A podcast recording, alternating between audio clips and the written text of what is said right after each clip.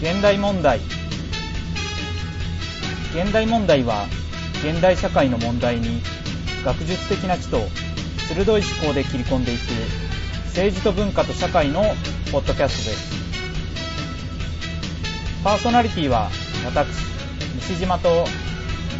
パッチマリンがお送りします。現代問題。第77回。2011年、えー6月23日収録分です。はいはいはいどうもどうも。はいはいはいはい。だいぶあの暑くなってきてね。いやー、ほんとだよね。あーちょっとねさすがに クーラーつけないと 頭が回んなくなってきて、のまあね、うちらはあの、幸いにしてスーツを着て、はいはいはい。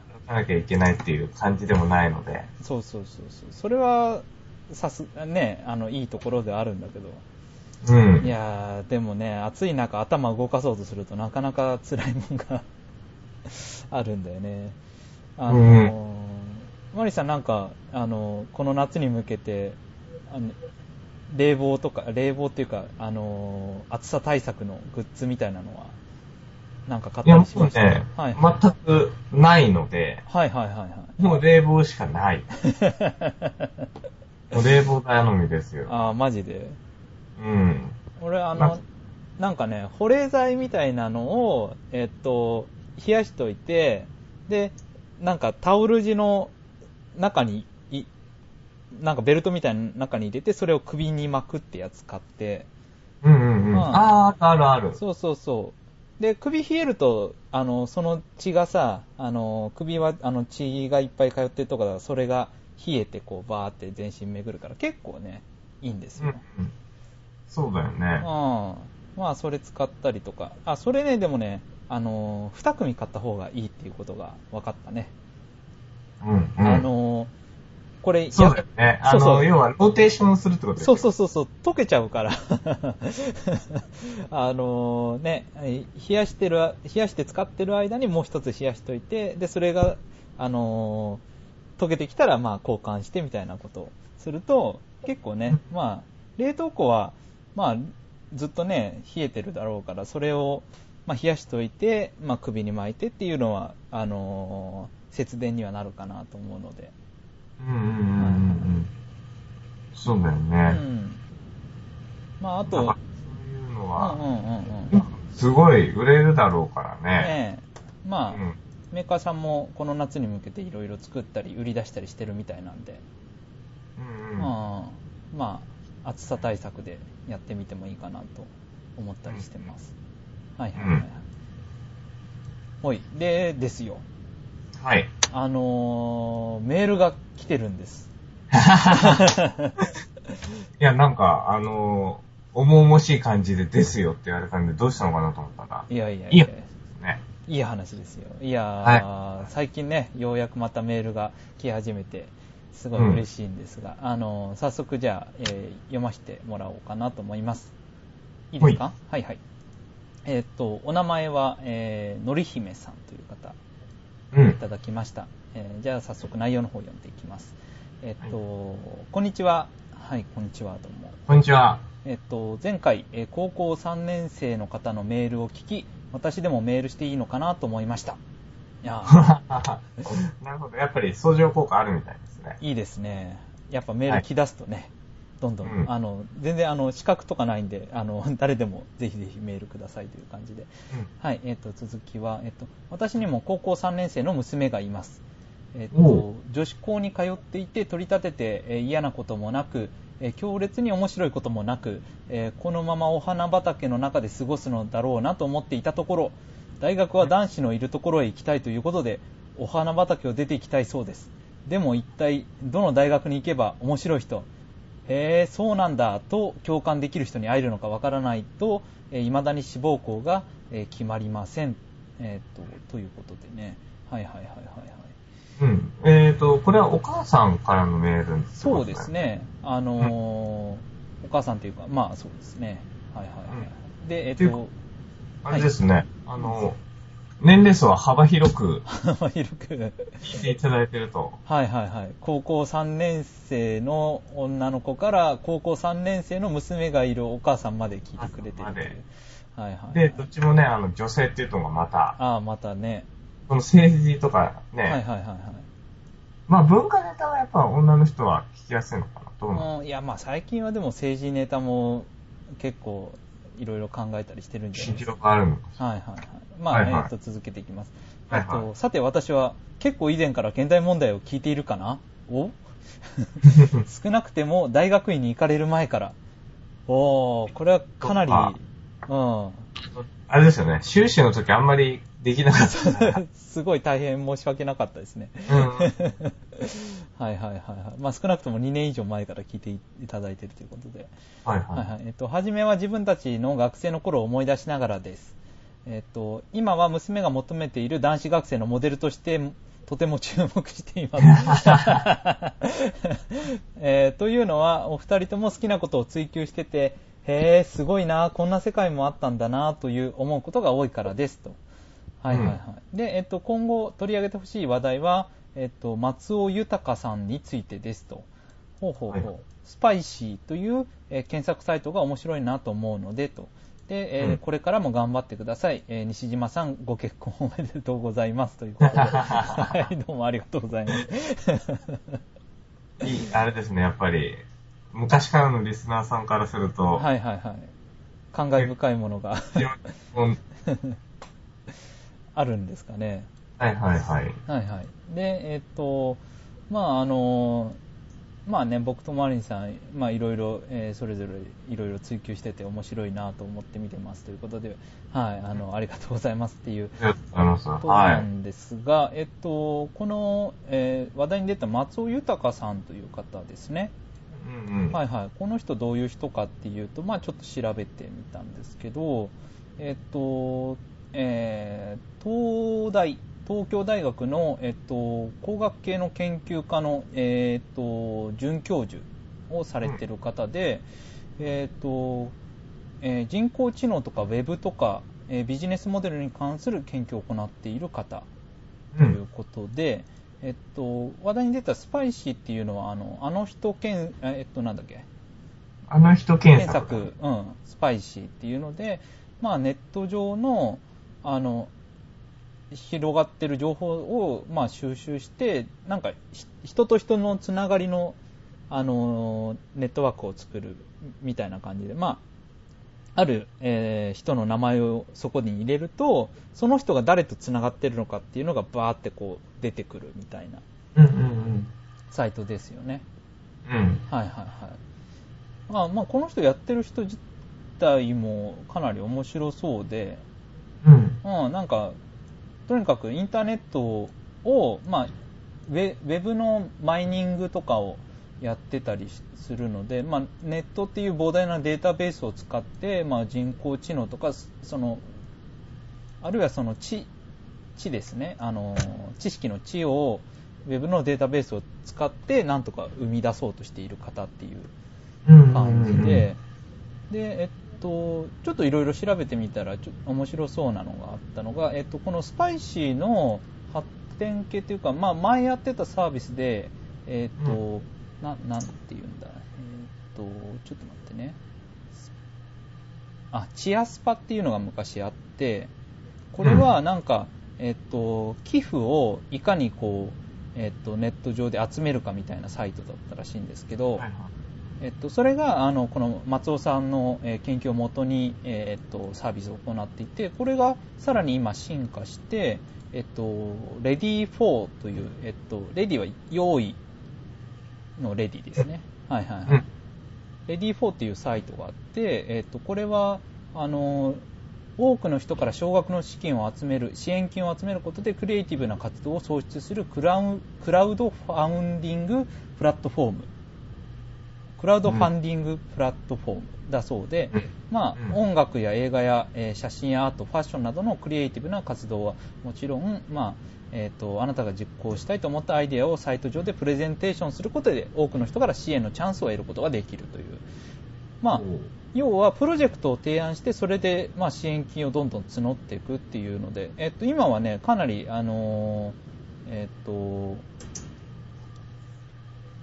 原発とあの東日本大震災の支援とか、まあ、あとアートとか、まあ、そういうのでこういうことをやりたいんですっていう、えっと人のプランが、えっと一覧が並んでてそれに寄付をあの集められるみたいな感じになってるので、まあ、ちょっと面白そうですね。そうですね。やっぱりうん、ただ単にその、工学的な発想っていうだけじゃなくて、うんうんうん。社会の分析、ネットワークとか、うんうんはいはいはいはい。そういうところまで、あの、関心が及んでるっていうことですよね、この人そうですね、そうですね。なんか今、ちょっとホームページ見てみたんですけど、はいはいはい。やっぱりあの、ネットワークと人工知能のうんうんうんうんうん。絵みたいな。はいはいはい。うん。あの、やっぱり面白いですよね。あの、やっぱりスパイシーってこの人が作ったのかな？えっと、この人の研究をもとにして、まあ、あのそれを引き受けて今はねあの別の会社が運営してるみたいだけあど。あ、なるほどね。はいはいはい。うん。まあ、あの、あれだよね、写真でどんどんどんどんネットワークが繋がって、うんうんうん繋がってんじゃないかみたいなうんうのを、んうん。うん、見せるようなサイトですよね。うんそうそうそうそう。うん。でもまあ逆に、西山さん知ってた？この人。いやえっ、とこういう人がいるっていうのはあんまり知らなかったうん。スパイシーは知ってたけどね知ってたけうどね。んえだから、うんうんうんあの松尾豊さんに興味があるっていうはいこと自体がすごいよね。ねえっ、と、もしね、これ取り上げてもいいんだけど、あの、松尾豊さんについて知れる情報が あまりないので、えっ、と、うんなんかね、えっ、と、松尾豊さんについて書かれているサイトとか、あるいは、本はね、探したらあんまりまだ出てないのかなよくわかんないけど、うん。ちょっとなんか、もし松尾豊さんについて話すときに何か情報があったら、あの、のり姫さん、あの、ぜひ、あの、こういう紹介してる、活動を紹介してるサイトありますよ、みたいなのあったらメールで送っていただければ、はい。はい。あの、またね、次回以降取り上げられるかなと思います。はい。はい。で、えっと、続いて、えーまたメールが来てます。はいはいはいはいははいはい。えっと、お名前、えー、ゆみさん。はい。あの、前回、あの、メールをいただいた、あの、女子高生の方ですね。い。はい。はいはい。続きのメールが来てます。はい。えっと、ちょっと長文なんですが、えーとりあえず、えー読んでいこうと思います。えっと、西島さん、マリさん、こんにちは。はい、こんにちは。ありがとうございます。はい、え2回目のメールになります、ゆみです、えー先日の配信では採用ありがとうございました。まさか読んでいただけるなんて思っていなかったので、嬉しすぎてなかなか寝つけ寝つけませんでした。えーよいや採用っていうと本当にあの、ラジオのね、投稿みたいな。まあ、基本的に今送ってもらえば全採用の状態なんで、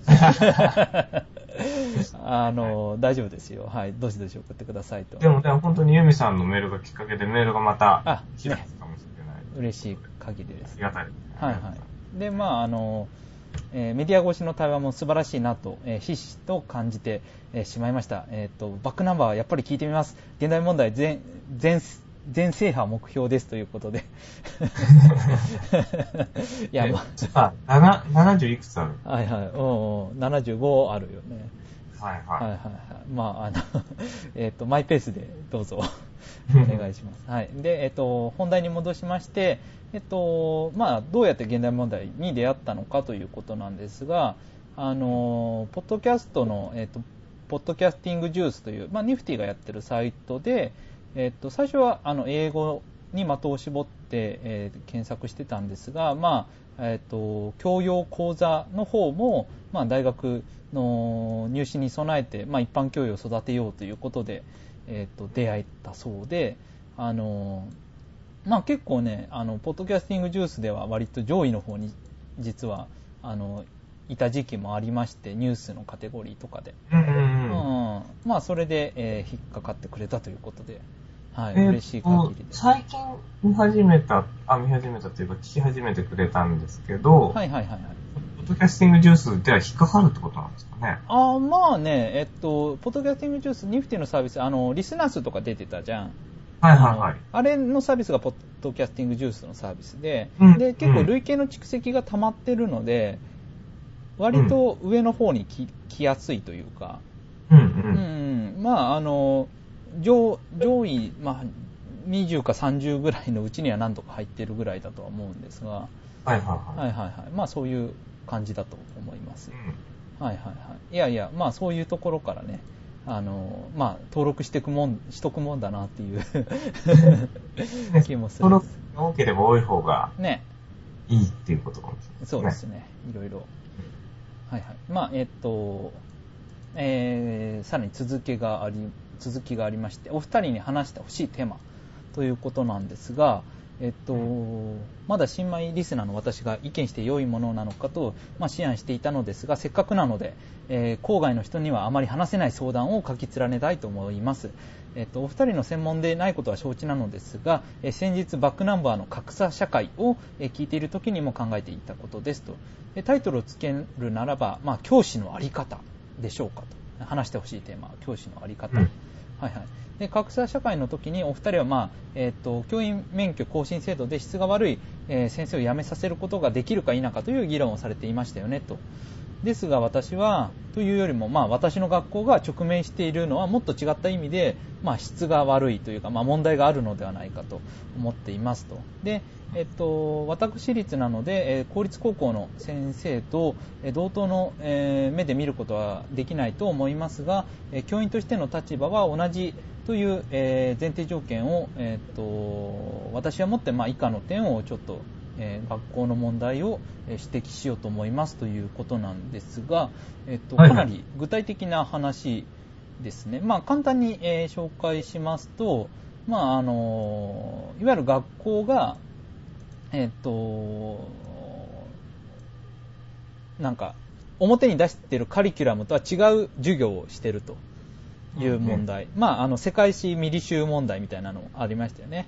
うんうんはいはい。それと、まあ、あと、えっと、学校内の、えっと、風紀指導の厳格化のあまりに、えー相対的に郊外における指導対象行為の罰則緩和ということで、まあえっと、学校内の規則を厳しくして、まあ、学校の一歩外に出たらちょっと、あのー別に大したことはないというか、まあ、そういうことが、えー学校で起こってると。で、まあ、あと生徒会選挙の不正介入ということで、あの、えっ、と、まあ、信任票が足りない人に上乗せして、えっ、と、まあ、信任で、えー生徒会役員として、まあ、当選させたりということがあったという、えーことなんですが、まあ、えっ、と、個別のケース、あの、まさにこのユミさんの学校で起こっていることについて、えーお二人はどう考えますかということで、えー質問を募集してます。えっ、と、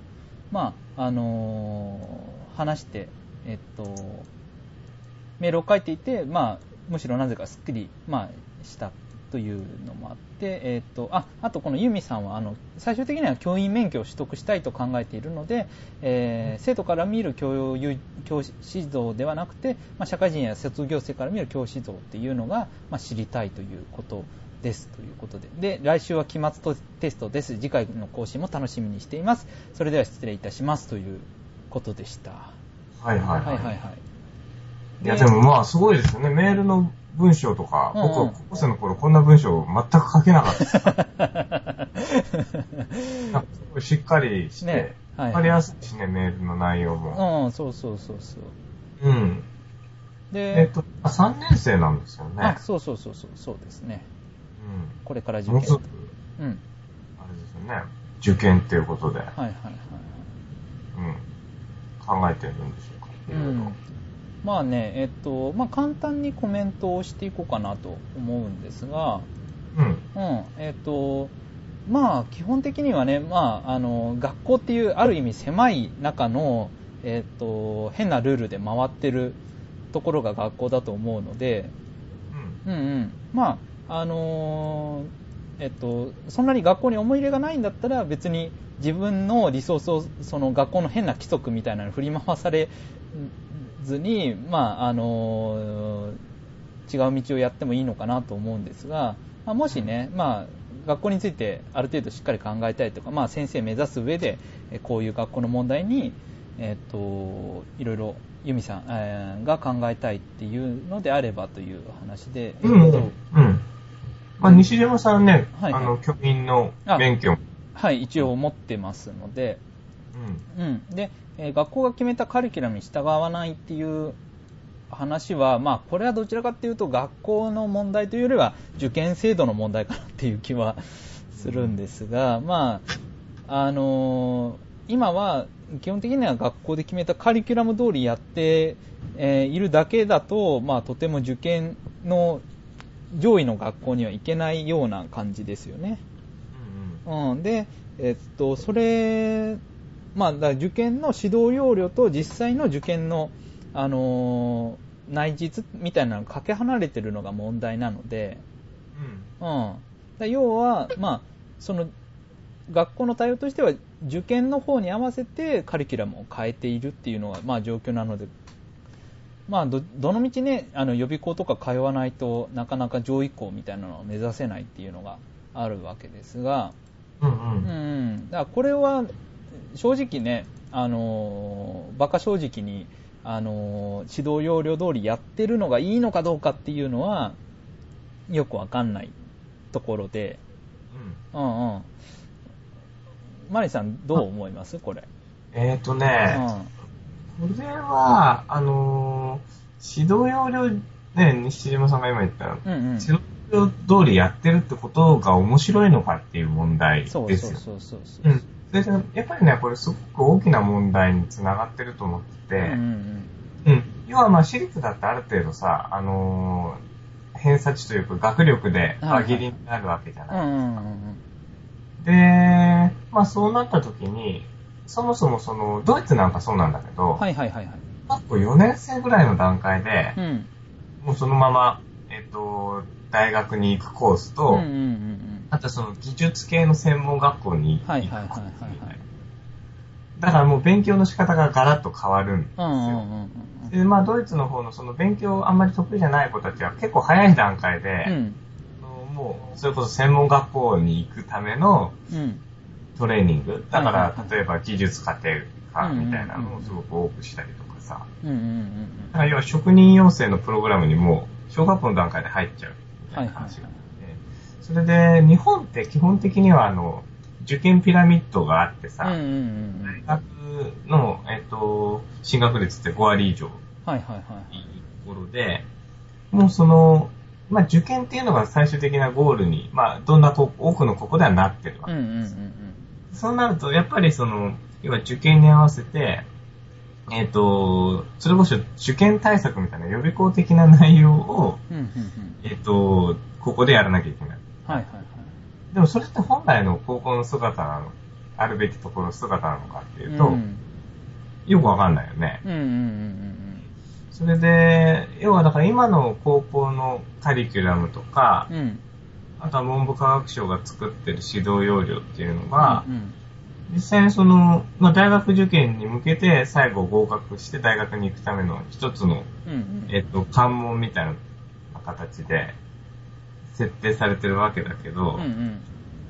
多分それってさ、あの、なんていうのかな、予備校でもできることだし、うんうんうんうん高校っていう枠組みで、ね、あの、やるべきことかどうかっていうのは全然わからないよねうん。うんうんうん。だから、その進学校に関してはね、やっぱりその、受験対策みたいなのをやらざるを得ない。はいまあ、そういうニーズもあるっていうのは間違いないけど、やっぱりそうじゃなく、ないところだよね。別に勉強好きじゃないとかうん。さ、うんうんそもそもね、大学以外の選択肢を考えられるような、うん考えざるを得ないようなうん。うん。ところについては、あの、もうちょっとその、そもそも義務教育レベルからさ、うん。そのみんながどんどんどんどん進学して上位校を目指すっていうのじゃなくて、うんうんそもそものその、職業選択みたいなものも念頭に置いた上で、はいはいはい。うん、小中っていうのをなんか選んで、うんかつ大学、うんあまあ大学に、が先にある高校っていうのを選んで、はいはいはい。うん。なんかそういう形でもっとフレキシブルにうん。いないのかなと思うんですけどね。そうだよね。まうん。だからエリートってそんな多くなくていいっていう。まあね、うん、うん、まあみんながみんな同じことをやる必要はないわけだし、まあだからこそ、まあなんか、よくわかんない勉強やらされてる感がすごいそうそうみんなにはびこっちゃって、まあ、学校の意味みたいなのが相対的に低下してるっていうのはあるよね。そうそう。うん、なんか、また国際比較になっちゃうんだけど、アメリカとかだとさ、うんうんなんていうんだっけな、コミュニティスクールっていうのが、はいはいはいはい。コミュニティカレッジだっていうのがあって、はいはい、はいはい、それは2年生なんですけど、うんうん、今その高校卒業して、だけどまあなんか仕事とかをすぐにやらなきゃいけない状況にあったと。うんうんうん、で、まあ要は仕事をしながら、だけどやっぱ大学に行きたいので、うんうん、夜間に、要はその大学に行くまでのステップとして、はいはいはい、そういうコミュニティカレッジっていう、まあ結構大学に近いような勉強できるところっていうのがあるんですよ。まあ、そこに行って、えっと、まあ、一生懸命勉強して、はい、で、そ、そこのコミュニティカレッジでトップクラスになると、うんうんうん。公立大学にそのまま編入。おへうん。だからみ、そういうところを目指して、うんうん、要は、あの、やってる人たちは、うんうんうん、あの、やっぱ一定の層でいるんですよね。だから、もう、例えば高校からすぐに大学、まあ、受験大学っていうのが、基本的な、もう99%そういうルートになってるわけですけど、まあそうじゃなくて、あのね、ちょっと別のステップをさ、例えば NPO やるとか、はいはいはいうん。なんかいろんなその高校卒業してから別のところに行くステップっていうのも多分あっていい、全然いいと思うんですよね。うんうん、ね別にそその後で大学行ってもね、本当はいいはず。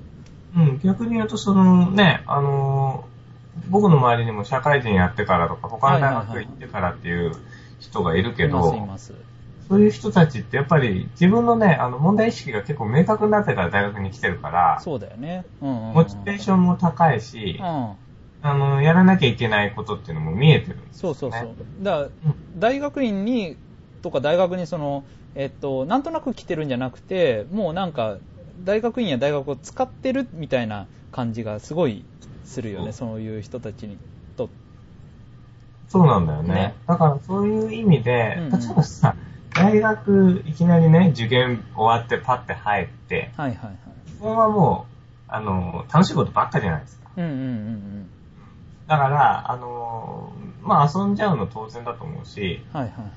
うん。だから社会人になると大変だからさ、うんうんうん、最後のその、遊ぶ時期みたいな、うんうんうんうん。ななってるのはしょうがないと思うんだけど、はいはい。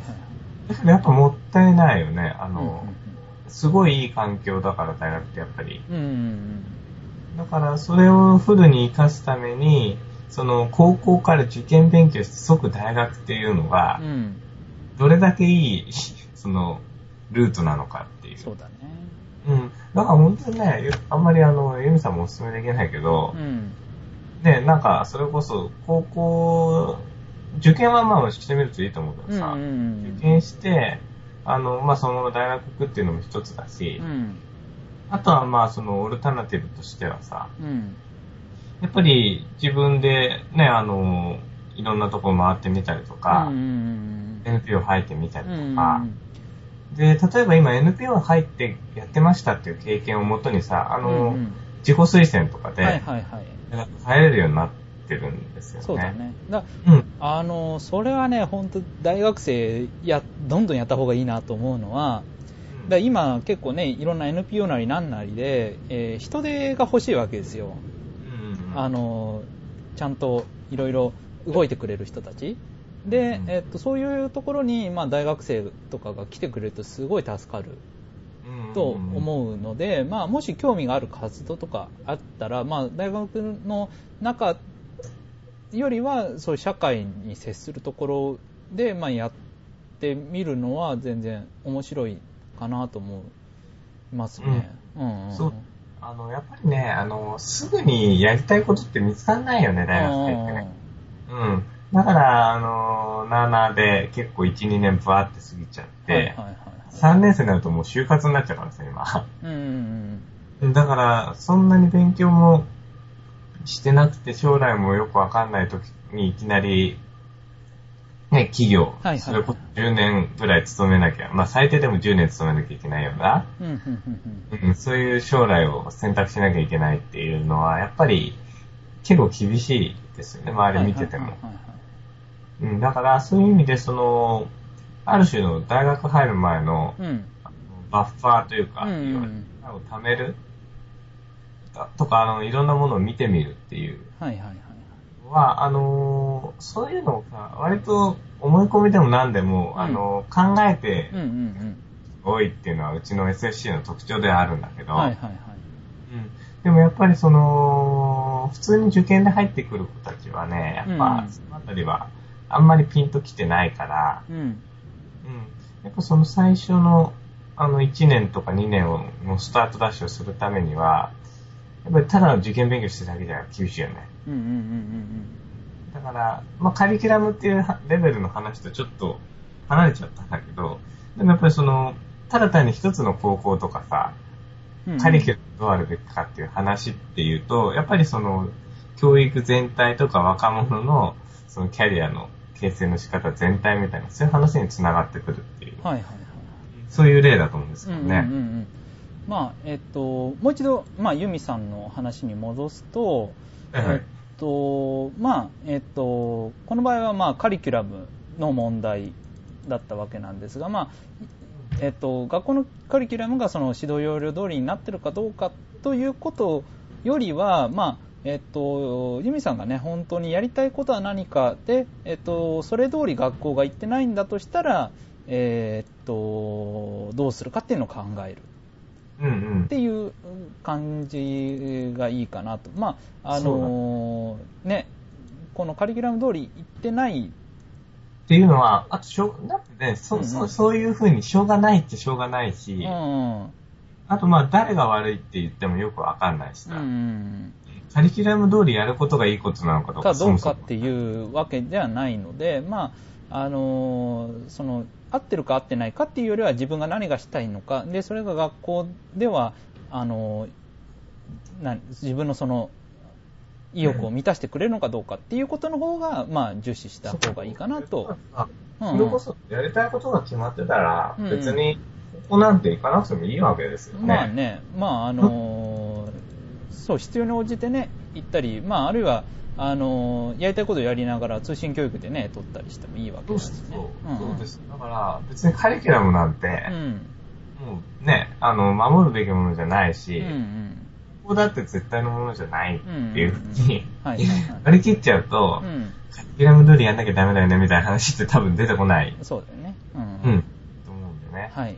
で、えっと、まあ、あとの2つもまとめて、えー、コメントしようかなと思ってるんですが、まあ、あの、今のカリキュラムの話にも、まあ、似てる話かなと思うんですが、まあ、学校内でその、えっと、ある程度指導の、まあ、罰則化みたいなのが、えっとまあ、できちゃってちょっとなんかどうなんだろうみたいな話とか、まあ、あと、えっと、生徒会選挙の不正介入とか、まあ、これとかはあのどういうことかっていうと、えっ、と、まあ、立候補して信任票をが本当は足りないんだけど、まあ、えっ、と、50票から100票多く、えっ、と、上、水増しして、あの、結果を公表して、まあ、ある意味でその信任で、信任されませんでしたっていう、まあ、異常な事態を避けて、あのえー、事なかれというか あの無事に選挙が終わって、え、この人が選出されましたっていうふうに、えー、学校側がしてるっていうことなんだけど、まあ、これも、まあ、ある意味、えー、っと学校の風習というか、まあ、狭い範囲の中での、えー、っとメソッドででこれが、まあ、もしねあのユミさんにとって非常に困ることであるならば、あのこれについて思いっきり加入した方がいいと思うんですが、えっと、まあ正直、えっと、そんな重要でないならば、まあ自分のね、リソースをそこに割くのはちょっと、そうそうそう。もったいないうん。いや、なんかそれこそね、あの、うん、くだらないことに付き合うこと、必要はないっていう話。うんうん、で、そういうことってさ、いや、なんかちょっと、はいはい、お兄さんぶって言わせてもらうとさ、うんうんあるからっていう。うんうんうん。どこでも。そうそう。まあ、でも、戦うときは戦えば。そうそうそうそう。だからこれ戦わないといけないと思ったときは徹底的に戦った方がよくて、だから例えば、あのこういう場合、まあ、こういうのはまさに、例えば今問題になってる、あの検察のね、あの、えー、自白偏重で、まあ、強制的な、あのまあ、拷問のような取り調べをしてみたいなのにももしかしたらまあ、あの広げていくとつながるのかもしれないけど、えー、こういう時にやっぱり、えっと、重要なのは、まあ、自分がこういうものとは違うチャンネルを持っていることが重要で、うん、あの例えば、まあ、なんか不正があってそれを正そうとするときには、えっとまあネ、ネットに直接行かなくてもいいと思うけど、まあ、とりあえず仲間を集めて、どうするか話し合って、うん、でそれをあのどういう形で公表するか。で、まあ、それの最終手段として例えばネットとか、まあ、もうよりひどいメディアとかあったりしてもいいんだけど、まあ、でも揺さぶりをかけるっていう意味で、まあえっと、仲間を募って、えー、それは違うんじゃないですかって団結して、ま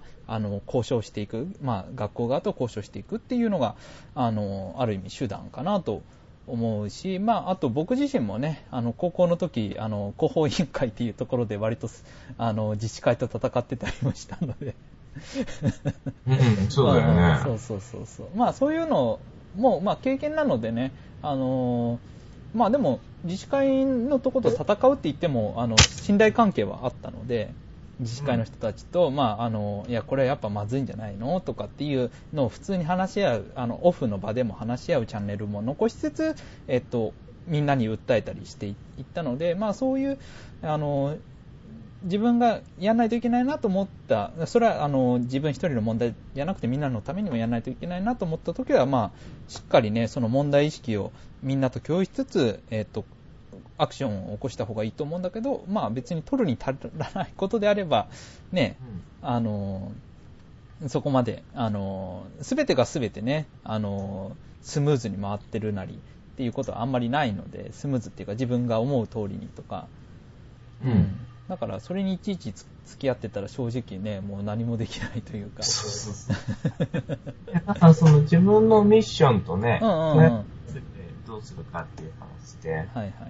あとやっぱね、その、戦い、戦うことの費用対効果だよね。そうだね。まあ、費用対効果望んでたら、あんま戦えないっていうのもあるかもしれない。もちろん、もちろん。うん。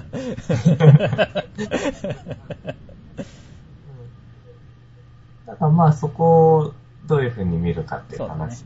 うね、うんうんうん。うん。だけどまあ、それはね、あの、なんていうのかな、学校っていうね、狭い社会で、かつ先生と学生、まあ学生というか生徒っていうのか、うんうんうん、やっぱり関係みたいなのもあるから、うんうんそういう意味ですごく狭い特殊な、あの、ある種社会っていうのが学校の中でできてるから、うんうんうん、その中でいろんなことを、あの、ね、それこそ、起こしていくっていうのは、結構大変なことだし、うんうんうん、逆に言うと変えようと思えば変わるかもしれないよね、一気にいったらと。そうそうそうそうそう。うん。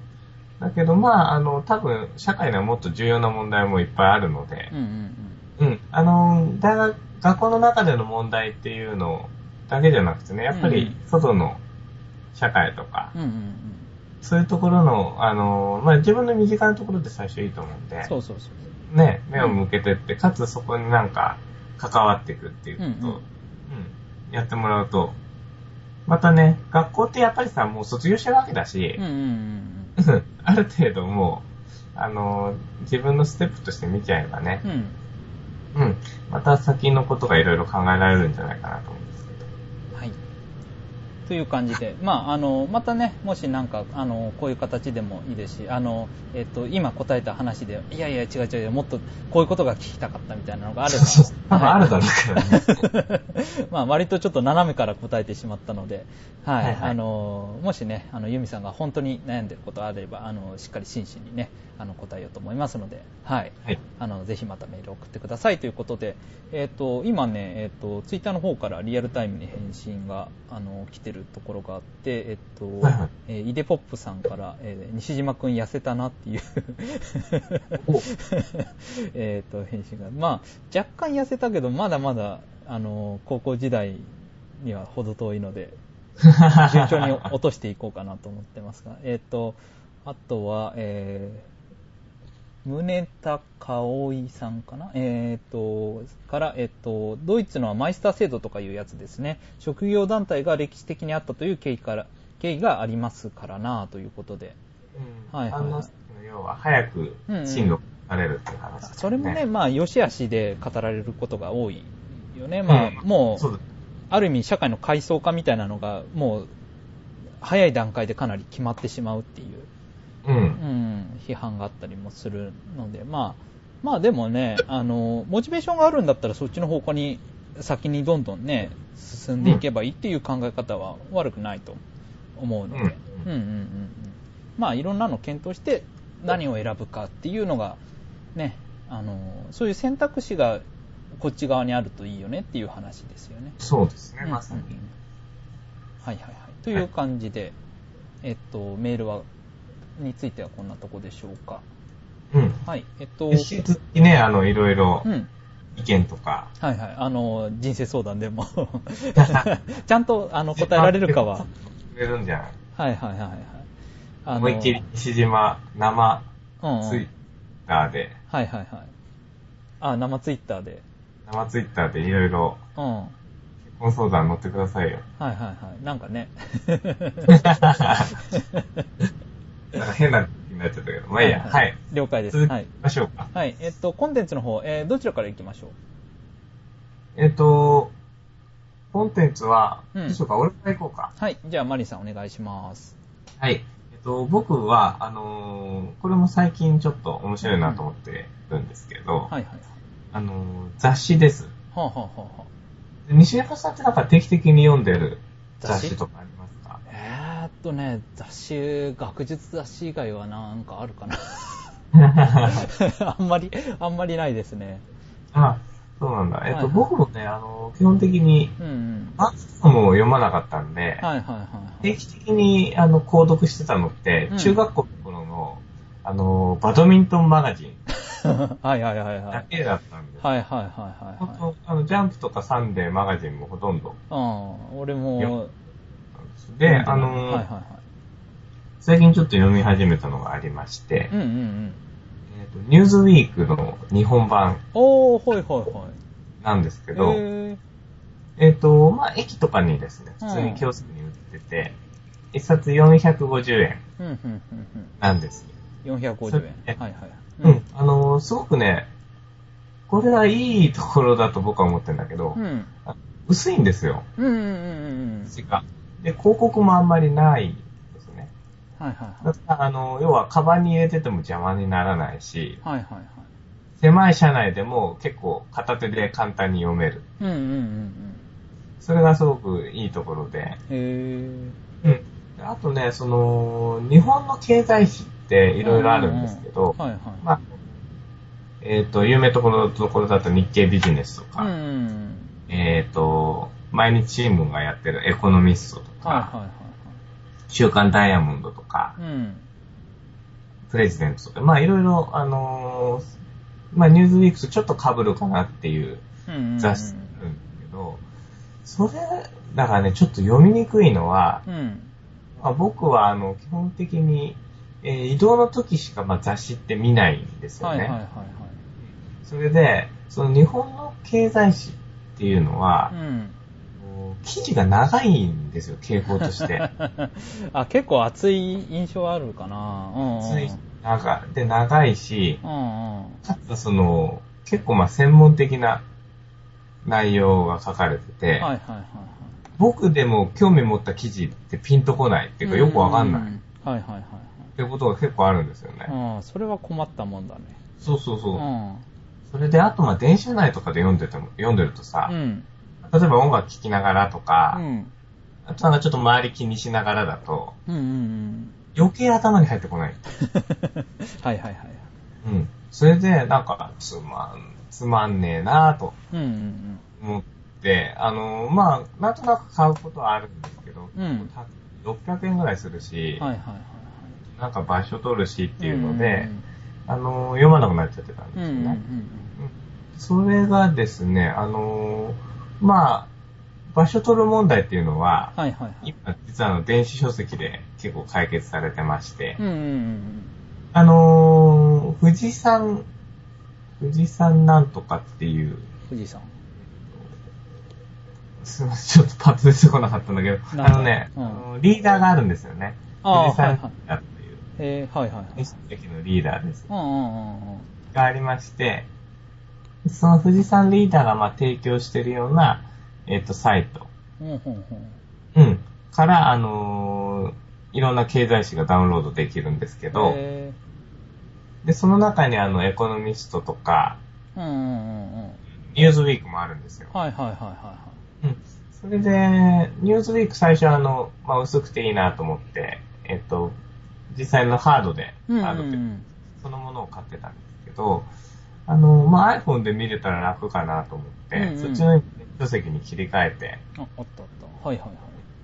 見てるんですね。うんうんうん、それで、まあね、ちょっとその電子書籍だとやっぱちっちゃくて見づらいっていうのはあるんだけど、これがですね、まあ僕はあの iPad じゃなくて iPhone で見てるからちっちゃいっていうのもあるんだけど、このちっちゃい画面でエコノミストの難しい長い記事を読むっていうのは不可能。はいはいはいはい。うん。もうね、あの、3行ぐらい行った段階でも何何が何だか分かんなくなるっていう感じで、うんうんうん。それで、えっ、と、いいのがですね、えー、ニューズウィーク、はいはい、何がいいかっていうと、うんうん、一つの記事が短いっていう。ああ、結構重要なんですよね、それね。すごい重要。うんあとね、あのー、どれ、まあ、どういうふうな感じかっていうと、うんうんうん、1ページの中に2つの記事を入れたりするんですよ。うん、2つの何？記事を。あ、記事をね。はいはいはい。うんうん、普通だったら1ページ、まあ、見開きで、1つっていうのが多いじゃないですか。はいはいはい。多いですね。見開きじゃないか。まあ、それこそ2ページで1記事とかさ、うんうんうん、平気であるけど、でもニューズウィークはその1ページの中に何個か記事をパンって置くのが結構基本のレイアウトになってるんですよ。はいはいはい、はい。で、まあちょっとあの多めのページだとまあ2ページとか4ページとかもあるんだけど、うんうん。うん、それでもまあ最大で4ページかな。うんうんうんうん。結構その、細かい事件とかこういうことがここでありましたっていうのを、あの、伝える記事っていうのが、はいはいはいまあ、メインなんですよね。うんうん、具体的なこういう事件があったと。うんうんうん、で、事件の背景と今後の展開みたいな。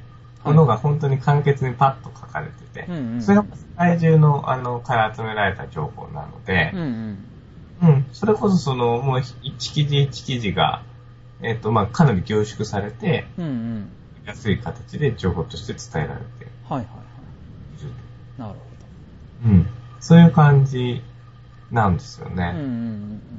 だからその、それこそ、ね、社内で読んでても短い記事だし、具体的ななんか事件について書いてあるから、あの集中してパッと短時間で読める。はいはいはい。うん。し、あとはその、まあ、やっぱり世界中から集めてるからさ、いろいろその自分の中で、うん、あの、ね、例えば南米については大体こう、今こうなってるとか、はいはい、こういうところとか、それこそ地域、大陸レベルで、情報がパッパッパッと入ってくるんですよ。はいはいはい、はい。うん。なので、その、国際情勢みたいなものっていうのを、割とその、短時間に、頭の中に残る形で情報として取れる。っていうのは、あの、すごく、あの、いいなっていうふうに思ってます。うん、いやうんうんうん、端から端まで読んでも薄いんで、うんうんうん、それこそ1、2時間あ本気で読んだら、うんうんうん、端まで読めちゃうっていう。はいはいはい。うん、本当にいいところかなと。ねあのー、結構少ないページでまとめるっていうのは最近重要だなっていうのは、あの、うん、雑誌作ってても思うんだけど、やっぱりね、うんうん、あのー、撮ってもらって、まあ、パッと見て、まあ、その、レイアウトしっかりしてるっていうのも当然重要なんだけど、まあ、やっぱ、えっ、ー、と、パって読み切ってくれるだけのなんか情報量詰めておいて、で、まあ、さらに情報アクセスしたい人には、なんか、えっ、ー、と、次の段階みたいなのを多少示したりしつつ、あの、コンパクトに情報をまとめていくっていうのは、あの、今の時代は本当に重要だなっていう。そうだよね。だから、それこそ、最初のね、あの、知るきっかけとかさ、あとは、そうね、ウガンダの情勢とかさ、はいはいはい。ね、シリアの情勢なんて、それこそね、最初の一歩がないと全く興味持たないわけだよね。で、いきなりコアなところから書き始められても興味の持ちようもないしね。そうそう。うん、それとね、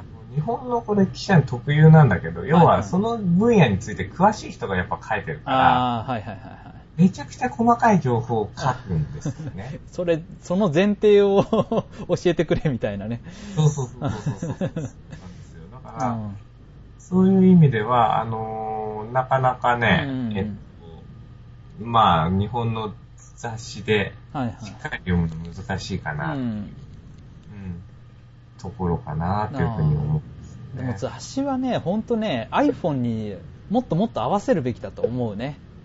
うん、あの、正直ね、まあ、マリさんもちょっと言ってたけどね、読みにくいんだよね。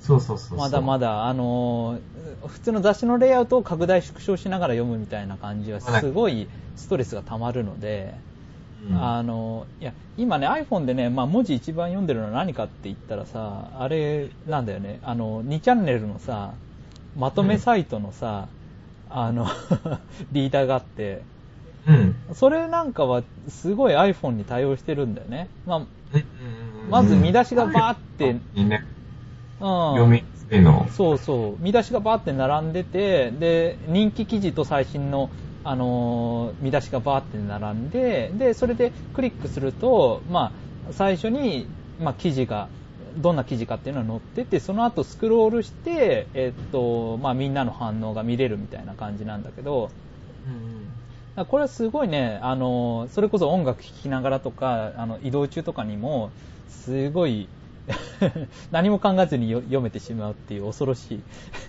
あれなんだけど、まあこういうのでもっと雑誌とか、うん、うん、あの、自分の興味があるジャンルについて特化したのができればいいのになっていうのは本当にね、思う。うん、うんで、ね、うん。まあ、あと、僕がそのマリンさんに当たる雑誌、雑誌の役割を果たしてるのはやっぱ、ポッドキャストかなっていう感じがしますね。うん、それはそこから情報を取ってるっていう。ああ、そうそうそうそうそうそう。うん。だから今、なんか、うん。いいのます？ああ、えっ、ー、と、今やっぱあの TBS ラジオのディグが、あの、ずっと聞いてますね。ああ。あの、えっと、月、火、水、木、金。で、えっと、平日パーソナリティが変わって、1日ずつね。で、えっと、ニュース配信してるんだけど、結構ね、あの、1時、1時間以上特集組んで、あの、なかなか、あの、普通のテレビでは取り上げられないようなテーマを掘り下げていくみたいなうん、この前とかはね、小笠原諸島ってどんなところっていうので、小笠原諸島のあの歴史的な経緯とか、今の現状とか話してたりとか、まあ、あと、うん、えっと、他にもね、あの、プロレスの話、プロレス工業の話とかもあったし、まあ、あの、当然ね、原発とかの話もあったりしたし、あ、あと、えっと、えー、育毛剤の話とか、を特集したりとか、かなりね、あの、マニアックなニュースについて、あの、専門の人呼んで、えー、がっつり特集してくれる、プラス、あの、えっと、その日の主なニュースっていうのを、まあ、掘り下げつつ話してくれたりするので、あのすごい役には立ってますね。うん。面白いですね。うん。これはね、おすすめです。まあ、ちょっとね、パーソナリティによって あの 色がだいぶ違うんだけど。は誰が好きで誰が嫌いの？えっとね、えー、っと、僕は、まあ、えー、神保さんが火曜日のパーソナリティなんだけど、神保さんとか、神哲夫？あ、神保哲夫。うん。うん、神保哲夫さんとか、まあ、あと、えー、っと、大根仁さんとかっていう人とか、藤木 TDC さんとか、まあ、あと、えー、荻上チキさんとかもやってたりするんだけどね。で、えっと、月曜日がね、カンニング竹山さんなんだけど、ちょっとね、竹山さんの時はね、あの、テーマによってはね、その質問じゃねえだろうみたいな。バカだろうみたいな。いや、まあ。なんであいつ買われてんの？いや、えっと、まあ結構ね、えっと、トークライブで、えっと、放送禁止トークライブみたいなので、結構あの、コアなネタとかあの使って、例えばなんだろう、不正請求の話とかっていうのを、まあ、詐欺の話とかっていうのをあの取材した結果みたいなのを、えトークライブで危ない話として話したりしてる。っていう。山さんが？うん、そうそうそうそうそうそうそう。そう。いうのを買われてるんだと思うんだけど、まあ、基本的にはね、あのまあ、えっと、なんだろう、危ないネタとか、まあ、まあ、どちらかというとワイドショー的な興味を掘っていく。まあ、ある意味では、あの、普通の人感覚なんだけど、うん、でも、もうちょっと、俺が掘り下げてほしい方向とはちょっと違う方向だったりするから、うん、そういうのは、たまにね、たまにちょっと、あーっていう時はあるけど。うん、まあそんな感じですわ。うんうんうん。はいはいはい。どうしようか、なんか、うん、ね、このままちょっと俺のコンテンツを広げて、今日は終わりにするのどうですか、あ、うん、それでいいよ。はいはい。うん。いや、あの、ポッドキャストって話になったんで、うんうん。あの、西島さんも好きだと思うんですけど、うん、あの、ライムスター歌丸？はいはいはいはい。もう最近は、どっぷり聞いてますよ。うん。それも毎週聞いてるんだけど、はいはいはい、はい。あれはさ、あの、まあ、どういう番組かっていうと、うんライムスターっていう、えっ、ー、と、まあ、ラップグループだよね、うんうん。日本語ラップのグループですね。そうだよね。えっ、ー、と、ヒップホップっていうのかな。うん、うん、うん。それのその、ラッパーの歌丸さんっていう人が、はいはい、パーソナリティをやっているラジオで、うんうん、それで基本的にはあの文化、ネタが多いんだよね。まあ、そうですね。のは。うんうんうん。それで要は、もちろんそのライムスターの人が音楽やってるんで音楽ネタもあるし、うんうんあとはその、博物館にね、行ってみるっていうのもあるんですよね。あったね。そう、東京、うんうん、なんだっけ、東京に住んでないのに、国立博物館に行かない奴は、バカだ もう、死んだ方がいいみたいなね。そうそうそうそう。っていうのがあったりとか、うんうんうん、あとはこの前はなんだっけ、あの、特集が AKB の、うん、うん、あの、総選挙っていうのをネタに、その、妄想を膨らまして、うんなんかその、総選挙をもう一回勝手にシミュレーションしてみるみたいな。AKB 憧れですね。あ、憧れ。憧れです。はい。はい、なんかさ、うん、いや、あのー、まあ、こういう風に話してて、いまいちのイメージも伝わらないと思うんですけど、独特の世界観があるよね。うん、うん、あるね。うん。なんかあの、要は、ライムスター歌丸さんの周りに集まってる変な人たち。うん、うん、うん、うん。それこそあれだよね、高校のさ、うん、変なやつ集めてラジオやってる。なんかイメージで言うとそうなんですよね。はいはいはい。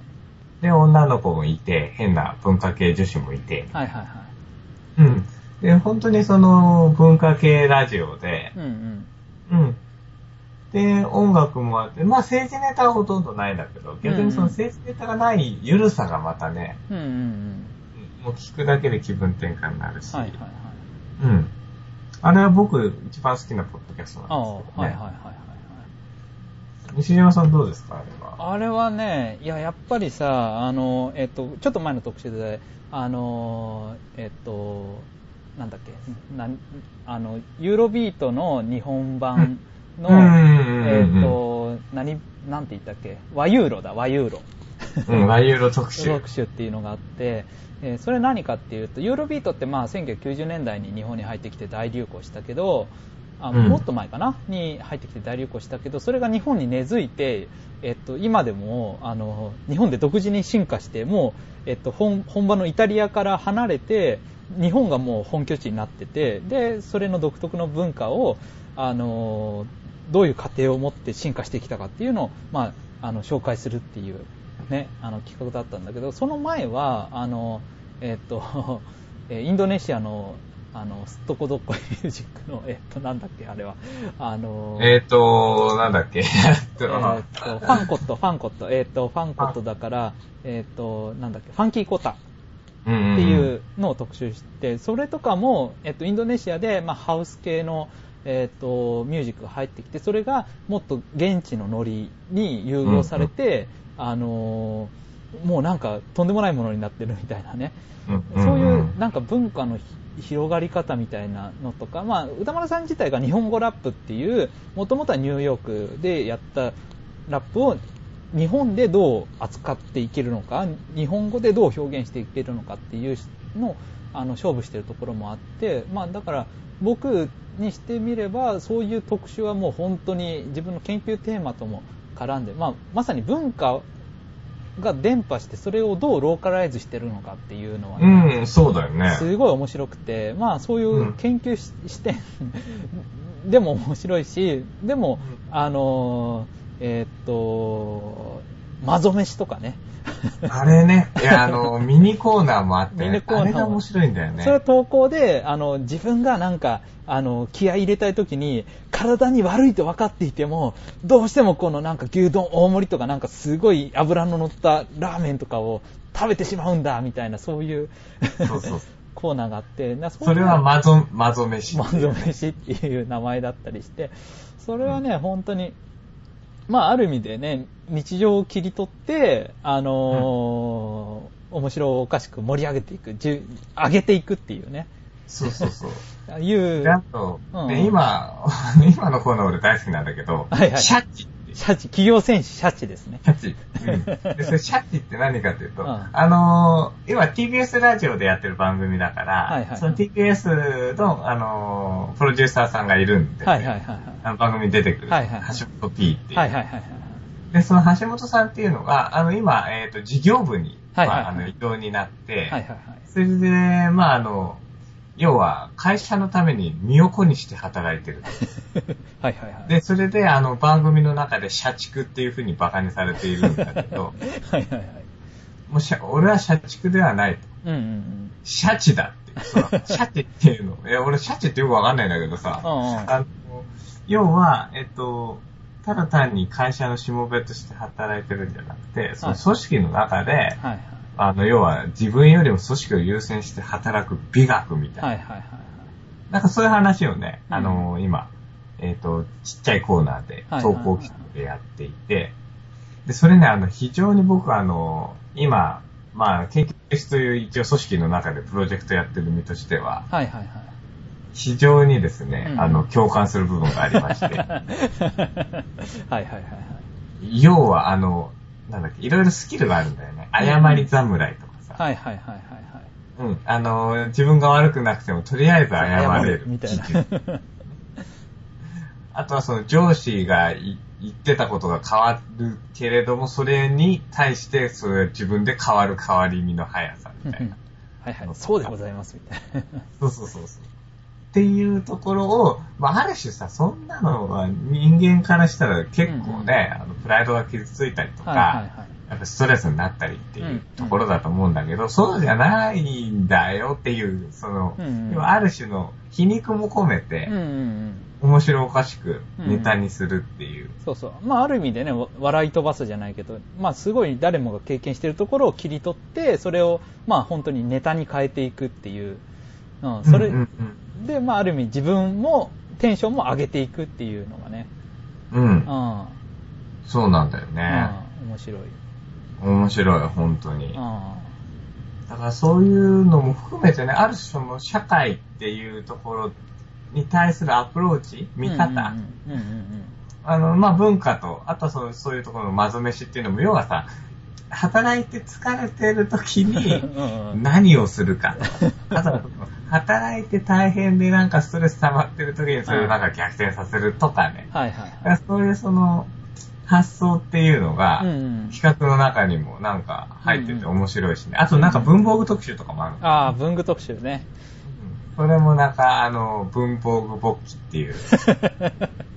仏器っていう謎の、あの、はい。か、まあ、そういうのも含めて、はいはいはい。あのー、それこそね、僕らの、あの、ラジオ、特に西山さんの文化面の話を中心に聞いてるみたいな人がいたら、うん、うん、うん。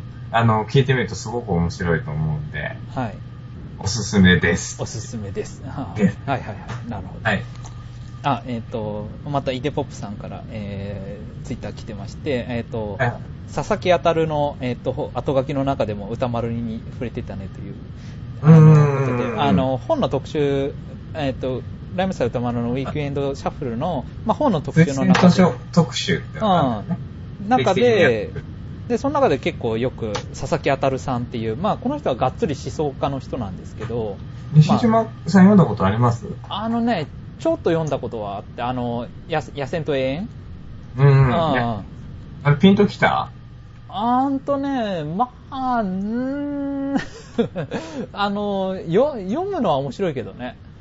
うん。まあ、読み物として面白いんだったら、まあ。うん、まあでもね、結構がっつりデリダとかフーコとかもやってるから、うんうんうん、結構頭は使うかな。うん。あの、その人の本が、あの、歌丸さん好きで結構取り上げてて、うんうん。うん、で、まあ、個人的な信仰も最近はあるみたいでね、うん、うんうんうん、あの推薦文書いてたりするらしいので、お互いに、うんうんうん、まあ、そういう広がりも見せてたり、本当に面白い番組かなと思います。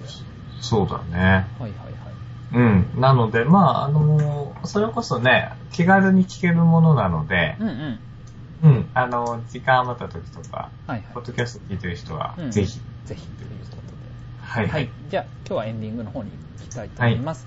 はい、えっと、現代問題では感想意見を募集しています。またやってほしいコーナーや、えー、っと、あ、取り上げてほしいコンテンツ。はい、コンテンツなど、えー、っと、募集中です。西島とマリーの意見に対する反論や間違いの指摘なども受け付けておりますのでよろしくお願いします。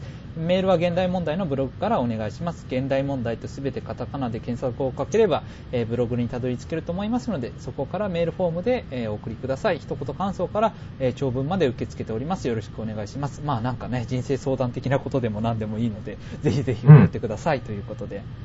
はい。はい、あのー、まあ、今日はね、あのーうんうん、メールとプラスコンテンツっていう感じだったんですけど、またね、テーマで話していくっていうのもあると思うので、はいはいはい、そのなんかテーマは、これやってくれ、みたいなのがあったら、うん、とりあえずうちらはね、あのー、幅が広いことが一つ、売りというか。あまあね、どんなテーマでもある程度のことは自分たちの角度からね、うん。いい話せると思うので。はいはい、ぜひぜひ。はい。ということで今日は、えー、こんなところにしたいと思います。お疲れ様でした。はい。また来週。また来週。